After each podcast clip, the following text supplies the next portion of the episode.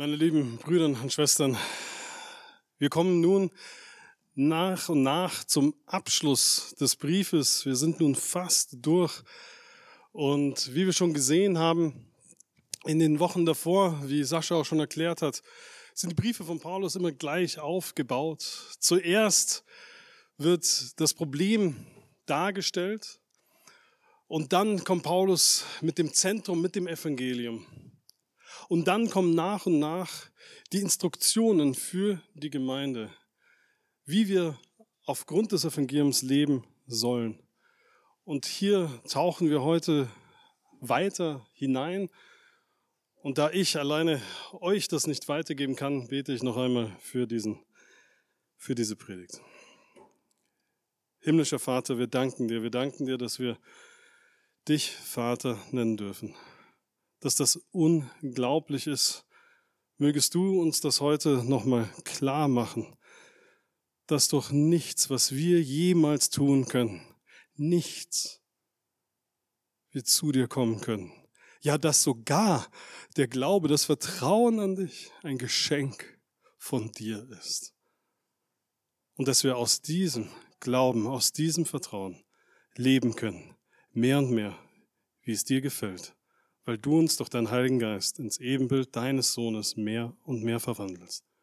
Mögest du diese Predigt dafür benutzen.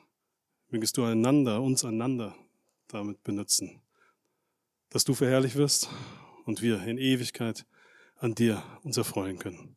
In Jesu Namen beten wir. Amen.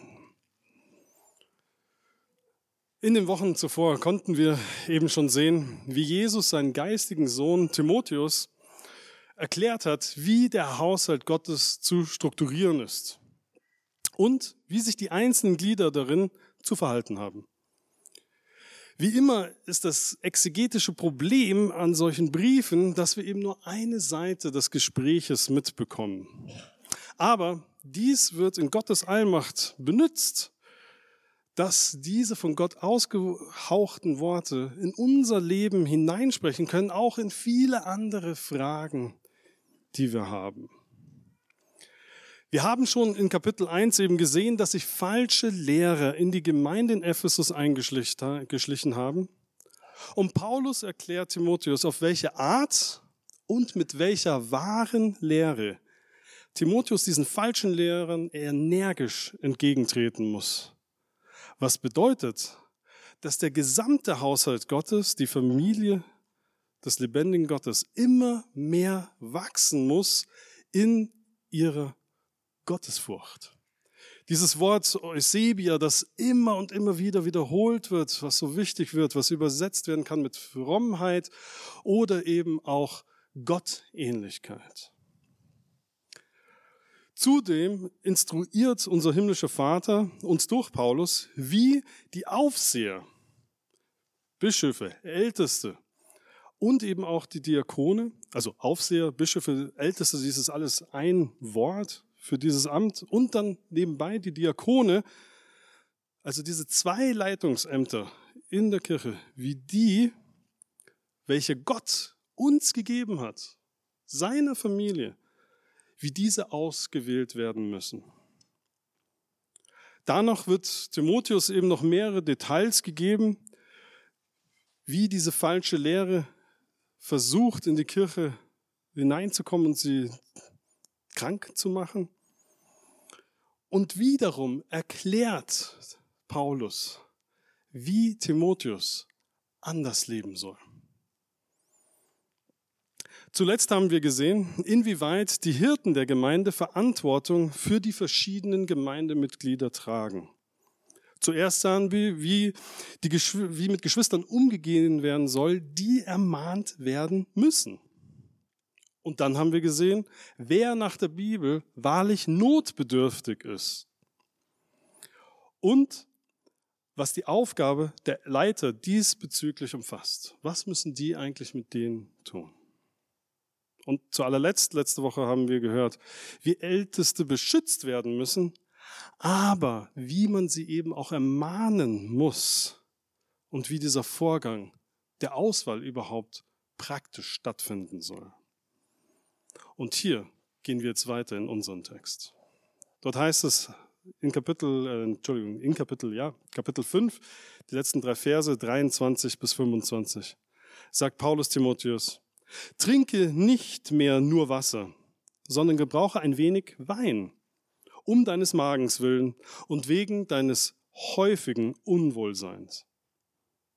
Die Sünden mancher Menschen sind allen offenbar und kommen vorher ins Gericht. Manchen aber folgen sie auch nach. Gleicherweise sind auch die guten Werken allen offenbar. Und die, mit welchen es sich anders verhält, können auch nicht verborgen bleiben. Diese Verse gehören eben auch noch zu diesem Auswahlverfahren für Älteste. Jedoch könnte man meinen, dass der Vers 23 hier etwas zufällig hineingeraten ist, weil es sich eher wie so ein kurzer Seitengedanke Paulus anhört. Jedoch wissen wir natürlich, dass alle Worte aus der Heiligen Schrift von Gott ausgehaucht sind und hier sind, um uns zu lehren. Und genau das ist natürlich auch hier der Fall. Doch wir treffen jetzt hier auf ein Thema, welches in der modernen christlichen Gemeinde sofort uns droht, uns in zwei feindliche Lager aufzuspalten. Nämlich diese, welche sagen, dass aller Alkoholgenuss von Gott verboten ist. Und diese, die sagen, dass der Herr Jesus ja alles rein erklärt hat, also können wir so viel trinken, wie nur nur wollen. Es ist euch hoffentlich klar, dass mit dieser Fülle, diesen Text, der heute vor uns liegt, ich euch wahrlich nur einen kurzen Überblick über diese, dieses Thema und andere Themen geben kann. Das heißt, bitte, wenn ihr irgendwelche Fragen habt, kommt danach zu mir, kommt zu Markus, kommt zu Sascha dass wir weiter uns darüber reden, darüber reden können. Lasst uns erst festhalten, dass in der Bibel wir immer und immer und immer gewarnt werden vor dem Berauschen. Und, dass es ganz klar ist, dass uns nichts beherrschen soll, außer der Heilige Geist. Aber lasst uns auch sehen, dass im Alten Testament Wein immer ein Teil des Segens Gottes ist. Zum Beispiel in dem Segen Isaaks über Jakob. Oder vor der Einnahme des gelobten Landes segnet Jahwe sein Volk und ein Teil davon ist Wein. Zudem gebietet Gott den Israeliten auch wieder in Deuteronomium, dass wenn sie nach Jerusalem kommen, um ihren Zehnten abzugeben, sie unter all den anderen Gaben, die sie auch geben sollen, ihre ersten Früchte, eben auch Wein mit ihrer Familie und zusammen mit den Leviten vor dem Herrn genießen müssen.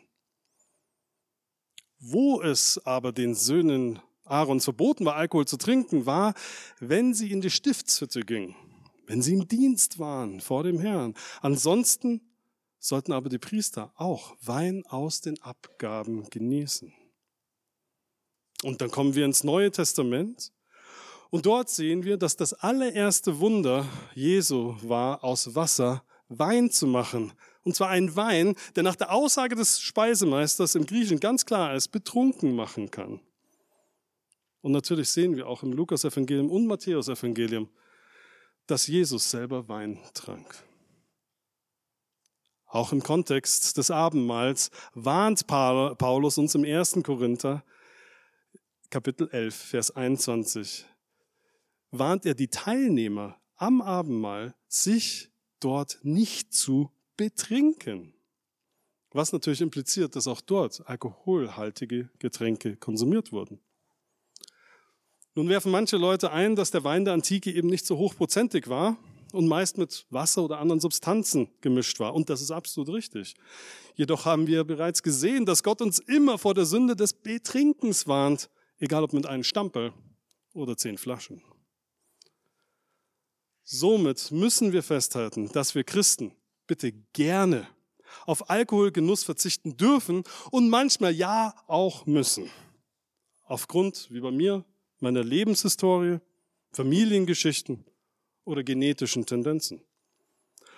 Und natürlich auch, um einen schwächeren Bruder oder einer schwächeren Schwester keinen Anstoß zur Sünde zu geben. Jedoch immer nur, wenn dies nicht zu einem allgemeingültigen Gesetz für die Gemeinde erhoben wird, welches plötzlich die gesamte Gemeinde wieder in eine Gefahr der neuen Werksgerechtigkeit verstricken könnte. Denn was wir als Christen niemals machen dürfen, ist Böses gut nennen und Gutes böse. Und somit dürfen wir Alkohol, welches ein vom Herrn für uns zum Genuss gegebene Gabe ist, nicht als Teufelswerk verfluchen, sondern wir müssen unsere eigenen Limits kennen. Wenn wir jetzt aber genau in den Text reinschauen, werden einige von euch schon längst sich denken, aber es geht doch hier eigentlich nur um die medizinische Einnahme von Alkohol. Und damit liegt er auch wieder absolut richtig. Jedoch sehen wir auch hier, wie Paulus Timotheus in seiner christlichen Freiheit erziehen will. Denn anscheinend lebte Timotheus sehr asketisch. Das heißt, er trank eben nur Wasser. Wahrscheinlich, um sich vor diesen falschen Lehrern als überaus fromm darzustellen. Deshalb sehen wir auch immer wieder, wie Paulus von dieser wahren Gottesfurcht, von der wahren Frommheit reden muss und ihm zeigt, dass ein Merkmal der Christusähnlichkeit es ist, ein Leben in selbstbeherrschter Balance zu führen. Und genau das soll eben auch ein Merkmal sein der Gemeinde, nachdem nicht nur Timotheus leben soll, sondern auch die Ältesten der Gemeinde ausgewählt werden sollen. Denn erinnert euch an Kapitel 3, wo Paulus die Voraussetzung für Älteste und Diakone gibt. Dort wäre es eine Leichtigkeit gewesen, für Gott zu sagen, dass diese Leiter absolut keinen Alkohol, keinen Wein genießen dürfen. Doch es geht auch dort, ging es darum, um das Vermeiden einer Abhängigkeit von Wein und nicht um einen radikalen Komplettverzicht. Und das ist ja auch, was wir Christen uns überlegen müssen. Was ist denn unser Zeugnis der Welt gegenüber? Sollen wir rigide alle guten Gaben des, unseres Herrn ablehnen und in Askese ohne Freude leben? Oder sollen wir unserem dreieinigen Gott für alle seine guten Gaben, welche wir nie verdient haben, danken, indem wir seine Gaben nach seinem Wort und seinem Wohlgefallen benutzen und mehr und mehr mit Hilfe des Heiligen Geistes in der Eigenschaft, und diese eine Eigenschaft, es gibt viele Eigenschaften der Frucht des Heiligen Geistes, aber in dieser Eigenschaft der Selbstbeherrschung wachsen und unsere Gott gegebene Limits kennen. Ich glaube, die Antwort ist klar. Und deswegen, nachdem Paulus das hier sagt, sollten wir verstehen, dass wir unsere Limits kennen sollen und das zählt vor allen Dingen eben hier im Kontext für die Ältesten. Deswegen ist auch wichtig für uns, dass unsere Ältesten sich um sich kümmern sollen. Hier war es die Instruktion wegen Timotheus Magen. Und wir als Gemeinde sollen aufpassen, dass unsere Ältesten sich nicht aufarbeiten. Egal, ob es nur körperliche ähm, Leiden sind oder andere. Und deswegen lasst uns als Familie, unseren Leitern eben uns unterordnen, uns nach biblischen Maßstäben sie messen und dann ihnen die Gelegenheit geben, dass sie auch einen Ruhetag haben können. Dass sie sich, was eine der Kriterien ist, nach denen wir sie auswählen sollen, dass sie sich um ihre Familien kümmern können. Und nicht, dass wir nur immer von ihnen verlangen, verlangen und verlangen. Und genau deswegen geht Paulus dann nahtlos weiter über zu diesem wichtigen Prozess der Auswahl von Ältesten. Und er zeigt eben dann, dass es eigentlich nur vier Situationen gibt in dieser Bewährungszeit. Er sagt, manche Anwärter sind von vornherein durch ihr sündhaftes Leben disqualifiziert. Bei manchen wird es aber erst bei der Bewährungszeit klar, dass diese Sünden beherbergen, welche sie von einem kirchlichen Amt abhalten. Andererseits gibt es Kandidaten, welche durch ihren offenbar guten Dienst in der Gemeinde von allen Seiten als schon befähigt angesehen werden, um ein Leiteramt einzunehmen. Und es gibt dann natürlich auch die, die während ihrer Bewährungszeit zeigen, dass sie für das Amt qualifiziert sind. Das heißt, in der Gemeinde, in der Kirche, in dem Haushalt Gottes wählen wir nicht Leiter aus, wie die großen Firmen ihre CEOs auswählen. Wir wählen nicht aus nach dem äußeren Erscheinungsbild, nicht nach dem charismatischen Auftreten und ja auch nicht nach beeindruckender Redegewandtheit, sondern wie wir in Kapitel 3, wie uns Markus schon gesagt hat, gezeigt hat, wie wir das schon gesehen haben, nach gottesfürchtigen, am Vorbild Gott Jesu orientierten Charaktereigenschaften. Diese Charaktereigenschaften können wir in unseren Leitern aber doch nur erkennen, wenn diese Männer sich eben nicht wie erhabene Herrschaften aufführen, die uns von Zeit zu Zeit mit ihrer Anwesenheit beehren, sondern es müssen Männer sein, die wir kennen und die uns kennen. Das heißt, wir müssen mit diesen Brüdern und ja auch mit ihren Familien Leben teilen können. Und deswegen ist es so unabdingbar, liebe Brüder und Schwestern, dass wir als Gemeinde es uns zur Priorität machen, dass wir häufig nicht nur am Sonntag, sondern häufig zusammenkommen und unseren Alltag teilen. Ein gutes Mittel in unserer heutigen beschäftigten, modernen Welt, dies zu erreichen, sind eben Kleingruppen, in denen wir uns untereinander kennenlernen. Wir zusammen Gottes Wort studieren, füreinander beten und ja auch Feste und auch die harten Schläge im Leben feiern. Denn nur so können wir wahrlich als die Kinder Gottes zusammenwachsen und uns einander Gottes Wort prophetisch ins Leben hineinsprechen.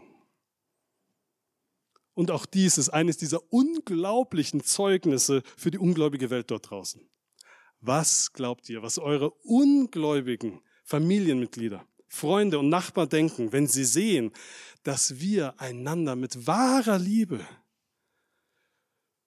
dienen, wenn wir uns auferbauen, aber eben manchmal sogar ermahnen, ernstlich ermahnen. Und das noch in eine Gemeinschaft, die nicht alle gleich sind, sondern multikulturell sind und von allen Alterssparten. Das ist ein Zeugnis für die Welt. Und deshalb geht Paulus dann gleich weiter über dass dieses Zeugnis nicht in der Gemeinde enden darf, sondern es weitergehen muss. Und deswegen heißt es dann im sechsten Kapitel, Verse 1 und 2. Diejenigen, die als Knechte unter dem Joch sind, sollen ihre eigenen Herren aller Ehre wert halten, damit nicht der Name Gottes und die Lehre verlästert werden. Die aber, welche gläubige Herren haben, sollen diese darum nicht gering schätzen, weil sie Brüder sind, sondern ihnen umso mehr dienen, weil es Gläubige und Geliebte sind, die darauf bedacht sind, Gutes zu tun. Dies sollst du lernen und dazu ermahnen. Als erstes müssen wir verstehen, dass wenn wir diesen Begriff hier, Knechte oder auch Sklaven im griechischen Doulos lesen, dass dies nicht gleichgesetzt werden darf mit diesem menschenverachtenden, rassistischen Sklaverei, die in Europa und Amerika bis ins 19. Jahrhundert bestand und in vielen Orten der Welt bis heute noch besteht. Sondern es war eine Leibeigenschaft zur Zeit Jesu, die die Menschen oft vorm Verhungern, vorm Betteln oder der Prostitution bewahrten. Sklaven hatten zu dieser Zeit die Chance zur Freilassung, ja zum, zum sozialen Aufstieg und standen als Haussklaven sogar über den freien Lohnarbeiter, die Tag für Tag sich Arbeit suchen mussten und damit ihre ganze Familie versorgen mussten. Als Haussklaven wurde für sie gesorgt, als Leibeigene und ihre Familie. Das heißt, sie hatten eine höhere finanzielle Absicherung. Deswegen ist es auch kein unverständlicher Sprung, hoffentlich, seht ihr das, wenn wir aus dieser Bibelpassage auf unsere moderne Arbeitswelt übergehen und dies hier übertragen. Denn was klar wird, ist, dass unser Herr uns aufträgt, unsere Arbeitsherren in allen Ehren zu halten. Das heißt, ihnen zu gehorchen. Natürlich immer mit den biblischen Einschränkungen. Und für sie eifrig und verlässlich zu arbeiten. Deshalb war es auch eines der Hauptanliegen von Martin Luther in der Reformation, allen gläubigen Christen aus der Bibel zu zeigen, dass es für einen Christen keinerlei säkuläre, keinerlei weltliche Arbeit gibt, sondern alle Berufungen, in die uns unser himmlischer Vater reinruft, werden geheiligt von ihm, solange diese Berufe nicht außerhalb von biblischen Normen liegen. Somit, meine geliebten Geschwister, erinnert euch, dass euer Arbeitsfeld euer primäres Missionsfeld ist. Das heißt nicht, dass nächste Woche unser evangelistischer Büchertisch falsch ist.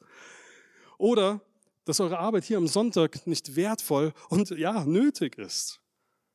Aber der Ort, wo die meisten Menschen die Möglichkeit haben werden, wahre christliche Ethik zu sehen.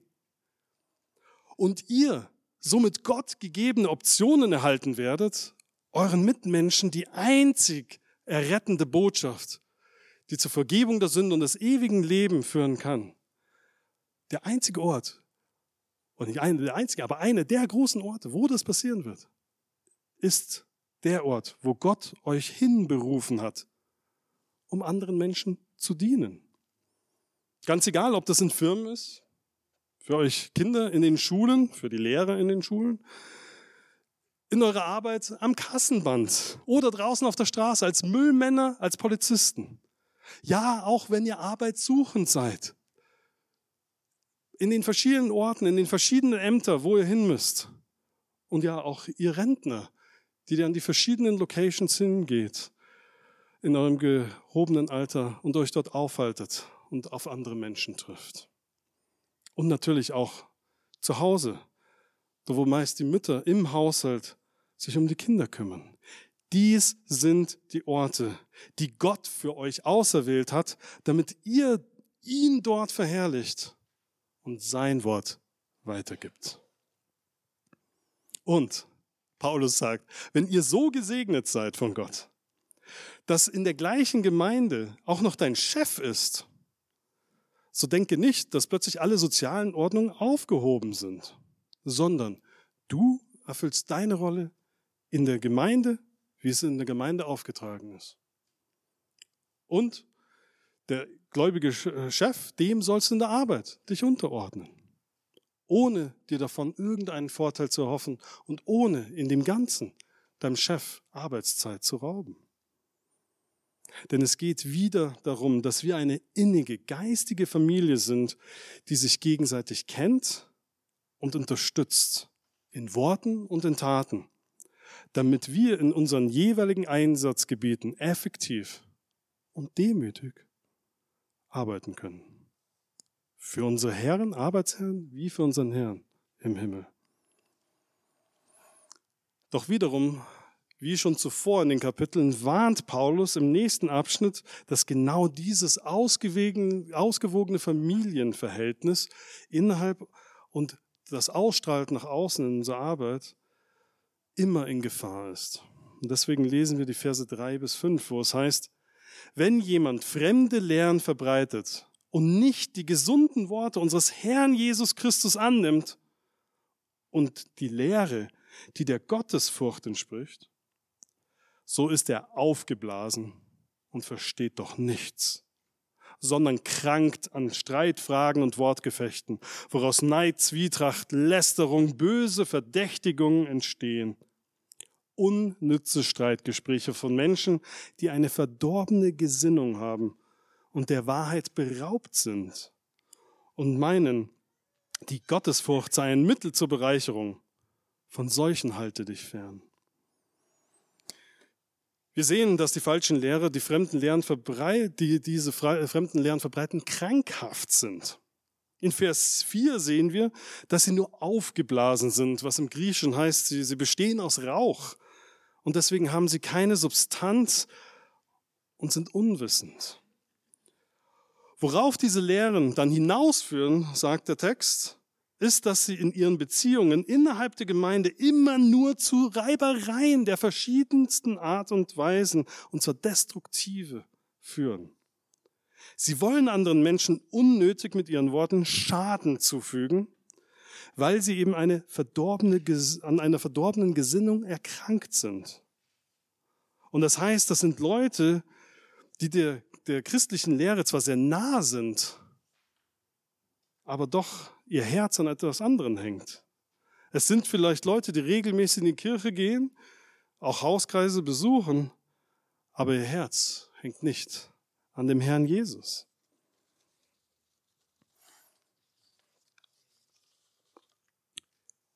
Wie können wir uns nun vor solchen falschen Propheten und ihren seuchenhaften Lehren schützen? Und wie können wir sie unterscheiden von den Brüdern und Schwestern, die uns herausfordern wollen? Vielleicht falsche Theologie auch aufzugeben und da es auch oft zu Reibereien kommt. Nun, Sascha hat dies bereits in, vor einigen Wochen aufgezeigt und unser Text sagt es hier wieder. Es heißt dort eben, durch die gesunden Worte unseres Herrn Jesus Christus, die müssen wir annehmen. Die, die der Lehre der Gottesfurcht, Eusebia, der Gottähnlichkeit, der Christusähnlichkeit entsprechen. Also wir müssen genau das Gegenteil machen, was diese Heretiker tun. Und das allererste Mittel dafür Dafür sind wieder unsere Leiter in der Gemeinde verantwortlich, wie uns Gott eben in diesem Brief schon immer wieder vermittelt hat. Und dies machen sie durch ihr strebendes, vorbildliches Leben und dann vor allem durch die exegetische Predigt aus der Heiligen Schrift. Denn wenn wir hier vorne einen Prediger haben, der nur seine Meinung tut, äh, gut tut, kundtut, und vielleicht sogar biblische Lehren von hier vorne erzählt, aber ohne es an den vor euch liegenden Text festzumachen, dann haben wir das Problem, dass der nächste eloquente falsche Lehrer kommen kann und euch wieder umstimmen kann. Deshalb, meine geliebten Brüder und Schwestern, ist es unabdingbar, dass wir jeden Sonntag Vers für Vers ja, wenn wir genügend Zeit bekommen von euch, Wort für Wort aus der Bibel euch den Text erklären und euch nahebringen, damit wir Gottes heiligen Willen euch zeigen aus seinem Wort. Was hilft dort noch den Ältesten, dass sie wirklich in euer Leben reinsprechen können? Na, wenn sie euch kennen wenn sie eure täglichen Kämpfe kennen, die Dinge, die euch die Seelen zerreißen. Und auch andersrum, wie könnt ihr denn den Leitern besser vertrauen, dass ihr auch mal Sachen annimmt aus der Schrift, die euch ja zu Dingen oft herausfordert, die gegen euer sündhaftes Fleisch oder eure religiösen Traditionen stehen. Nein, indem ihr sie kennt und ihr eurem himmlischen Vater vertrauen könnt, dass er diese Leiter in eure Leben hineingestellt hat, damit sie durch ihre Gnadengaben dem Heiligen Geist helfen können, euch mehr und mehr ins Ebenbild Jesu Christi zu formen. Denn da ist eben diese echte Gottesfurcht. Aber es gibt noch eine andere riesige Versuchung, in die viele Menschen fallen, welche auch die falschen Lehrer ihnen nacheifern. Und das wird in den letzten Zeilen in unserem heutigen Text uns dargelegt. Die Verse 6 bis 10, dort heißt es, es ist allerdings die Gottesfurcht eine große Bereicherung, wenn sie mit Genügsamkeit verbunden wird. Denn wir haben nichts in die Welt hineingebracht und es ist klar, dass wir auch nichts herausbringen können. Wenn wir aber Nahrung und Kleidung haben, soll uns das genügen. Denn die, welche reich werden wollen, fallen in Versuchung und Fallstricke und viele törichte, schädliche Begierden, welche die Menschen in Untergang und Verderben stürzen. Denn die Liebe zum Silber ist eine Wurzel alles Bösen. Etliche, die sich hier hingegeben haben, sind vom Glauben abgeirrt und haben sich selbst viel Schmerzen verursacht, haben sich durchbohren lassen. In den letzten Zeilen sehen wir, dass es den falschen Lehrern am Schluss nur um eines geht. Um die Liebe zum Geld. Und auch hier wird wieder bitte in keinerlei Weise Geld an sich oder Besitz an sich von Gott verteufelt.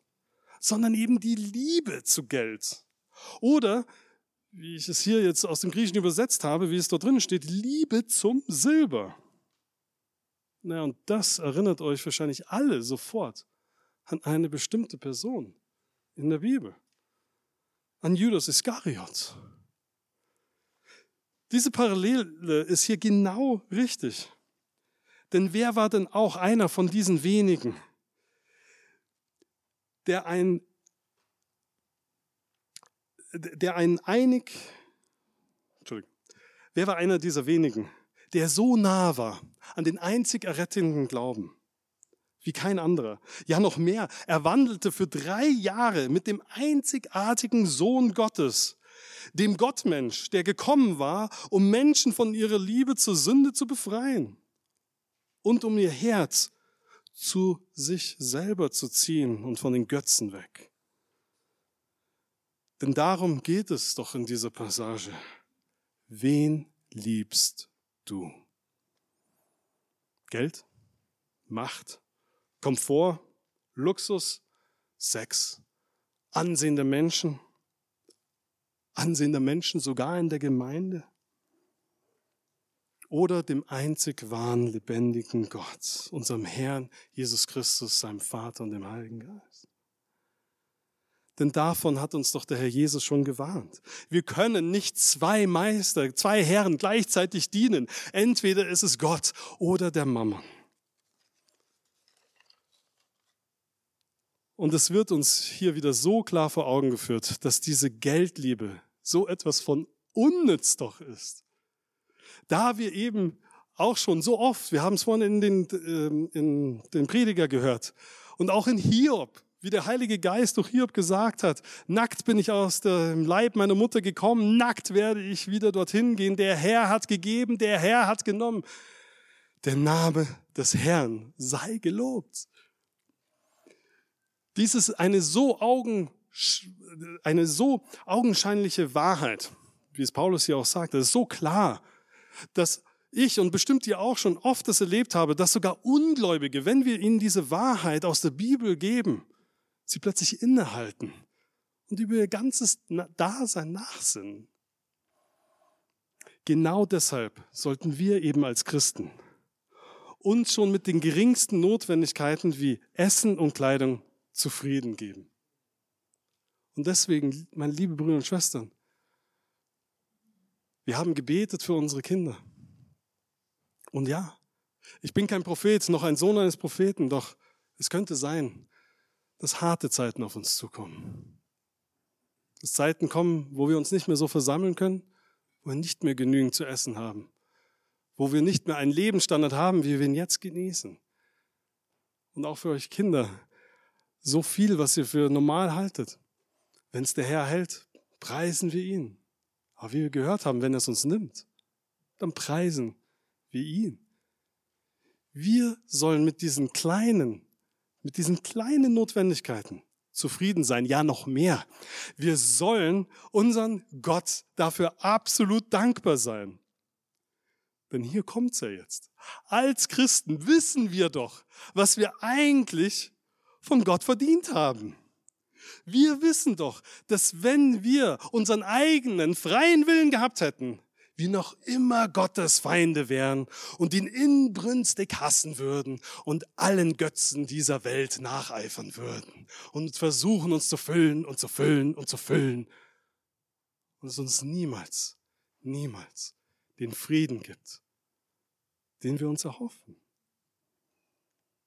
Gott hat uns nicht nur, wie all seinen anderen Geschöpfen, Leben geschenkt und uns bis zu diesem Tag erhalten, sondern er selber ist in Jesus Christus Mensch geworden, um für seine Feinde sein Leben am grausamen Kreuz für uns zu lassen und dort den gerechten Zorn seines Vaters, der doch einzig und allein uns eigentlich gebührte, auf sich zu nehmen, um uns aus der Sklaverei der Götzenanbetung loskaufen zu können. Doch damit ist es ja nicht genug. Denn uns ist ja nicht nur einfach vergeben, sondern Jesus, der Messias, der Sohn Gottes, der niemals in seinem Leben auch nur eins der Gebote und der Verbote des alten Bundes gebrochen hat, dieser hat uns seine uneingeschränkte Gerechtigkeit gegeben, damit wir zu Kindern Gottes werden können, die wir von Natur aus nicht sind. Denn zum Schluss müssen wir alle heute doch zugeben, dass wir diese etlichen Instruktionen, die wir heute gehört haben, nicht einhalten. Oder wer von uns kann sagen, dass er oder sie immer eine einwandfreie Selbstbeherrschung hat mit ihrem oder seinem Alkoholgenuss? Oder diejenigen von uns wie ich, die wir uns eben dem Alkohol komplett abgesagt haben, dass wir nicht auch mal kämpfen mit einer Überheblichkeit und auf die anderen Menschen, ob Christen oder nicht Christen, hinunterschauen, weil sie Alkohol trinken. Wer von uns kann sagen, dass es sich in der Arbeit oder zu Hause immer genauso verhält, wie es ein einwandfreies Vorbild der christlichen Ethik entsprechen würde? Legen unsere Ältesten und legen wir alle immer alles daran, die biblischen Texten in ihrem kompletten Kontext exegetisch ohne unsere religiösen Vorurteile auszulegen? Und geben wir diese an die Menschen an uns herum immer weiter, ohne Rücksicht auf Verluste oder sogar, weil wir nicht Freundschaften doch beschützen wollen oder unseren Einfluss nicht verlieren wollen? Und können wir wirklich sagen, dass wir nicht oft im Zwiespalt zwischen unserer Liebe zu unserem Herrn und Heiland und den anderen Götzen dieser Welt von Geld, Macht und Sexualität stehen. Und genau deswegen muss sich auch bei uns immer alles um Jesus drehen. Und dass er uns als seine einmal ehemaligen Feinde zu seinen Brüdern gemacht hat und uns somit einander zu Geschwistern gemacht hat, die einander ermutigen, die einander anspornen und ja, die einander manchmal auch ermahnen müssen, aber immer, indem wir uns die Gewissheit der Liebe des Vaters durch Jesu Leben, Tod und Auferstehung zusprechen und darauf vertrauen, dass der Heilige Geist weder mit unserer Heiligung noch mit der Heiligung unserer Geschwister schon am Ende ist. Und sollte es jemanden hier in unserer Mitte geben, der heute zum ersten Mal diese frohe Botschaft gehört hat, dass Gott uns so sehr geliebt hat und uns alleine durch Jesu Werk am Kreuz in seine Familie hineingebracht hat, und du das Verlangen hast, mehr darüber zu erfahren, bitte ich dich, komm zu mir oder zu der Person, die dich hierher gebracht hat, dass auch du die Gewissheit haben kannst, dass du als ehemaliger Feind Gottes nun zu einem geliebten Kind von ihm geworden bist. Und wir dich in die Familie des lebendigen Gottes willkommen heißen können. Und ja, auch zu dem Mahl des Herrn einladen dürfen. Allein Jesu zu ehren, allein durch das, was er getan hat. Lass uns beten. Himmlischer Vater, wie wir gerade gesehen haben, selbst als deine Kinder, als die, die du so sehr geliebt hast und deinen Sohn gegeben hast, kämpfen wir so oft mit unserer Sünde. O oh Vater, deswegen beten wir für alle deine Kinder, dass du uns erneut den Heiligen Geist, mit dem du uns bereits versiegelt hast, ihn erneut auffachen lässt auf dass wir rausgehen in diese Welt, dich verkündigen, dich groß machen, nach deinen, nach deinen Instruktionen, nach deinen Geboten leben. Nicht, weil wir denken, dass wir deine Liebe erarbeiten können, sondern weil wir deiner Liebe gewiss sind, die wir gesehen haben am Kreuz unseres Herrn Jesu Christi. Und weil wir wissen, dass durch seine Auferstehung er uns gerecht gemacht hat und in deine Familie eingebettet hat. Mögen wir das heute, diese Woche, unser ganzes Leben lang mehr und mehr realisieren. Mögest du uns mehr verändern durch deinen Geist. Darum flehen wir dich an, im Namen unseres Herrn Jesus Christus. Amen.